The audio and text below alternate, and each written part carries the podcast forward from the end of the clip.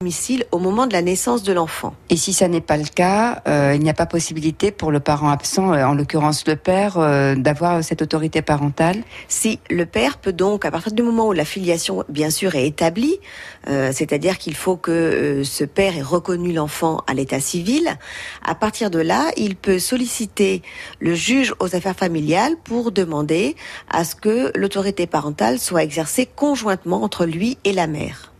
Alors après, en cas de divorce, l'autorité parentale est souvent conjointe. Oui. Généralement, lorsque les parents se séparent, qu'ils soient d'ailleurs euh, mariés ou non, l'autorité parentale reste conjointe.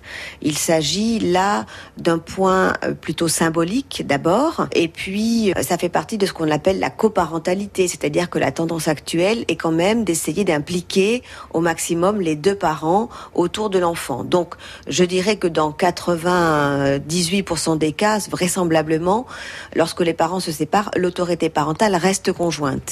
Alors cette autorité peut ne pas être exercée par l'un des conjoints. Comment ça se passe dans ce cas-là? Oui, parfois, lorsque un parent euh, s'éloigne un peu ou n'est pas présent dans la vie d'un enfant, cette autorité parentale, du coup, elle n'est que symbolique, elle n'est pas exercée par ce parent-là. Ça peut poser difficulté lorsqu'il s'agit notamment de problèmes médicaux ou parfois pour une intervention un peu particulière ou, ou même euh, banale, il est demandé euh, l'accord et la signature des deux parents qui détiennent l'autorité parentale conjointe pour que l'opération puisse se faire. Pour un voyage, par exemple, quand euh, le- l'enfant mineur doit quitter le pays? Si l'enfant mineur quitte le pays avec l'un des parents, il peut euh, sortir du territoire français sans l'accord de l'autre, sauf s'il y a une interdiction. Mais il faut qu'un juge prononce l'interdiction de sortie du territoire d'un enfant sans l'accord des deux parents, ce qui est plutôt rare. Moi, je pensais au cas d'un enfant qui partait en colonie de vacances, par exemple. Alors, un enfant qui part sans les parents, il suffit que l'un des deux signe l'autorisation, c'est suffisant. Et au niveau scolaire, généralement aussi,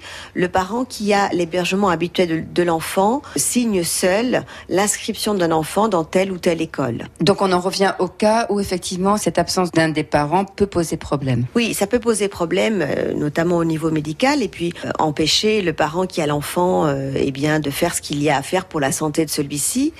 Dans ces cas-là, il peut saisir le juge aux affaires familiales pour demander à ce que l'autorité parentale soit exercée exclusivement par lui. Alors, il faudra qu'il démontre que euh, d'abord l'autre parent est absent, peu là, ou depuis plutôt longtemps généralement pour que la demande fonctionne. Et puis il faudra qu'il démontre que cela lui a posé problème pour euh, telle ou telle autorisation.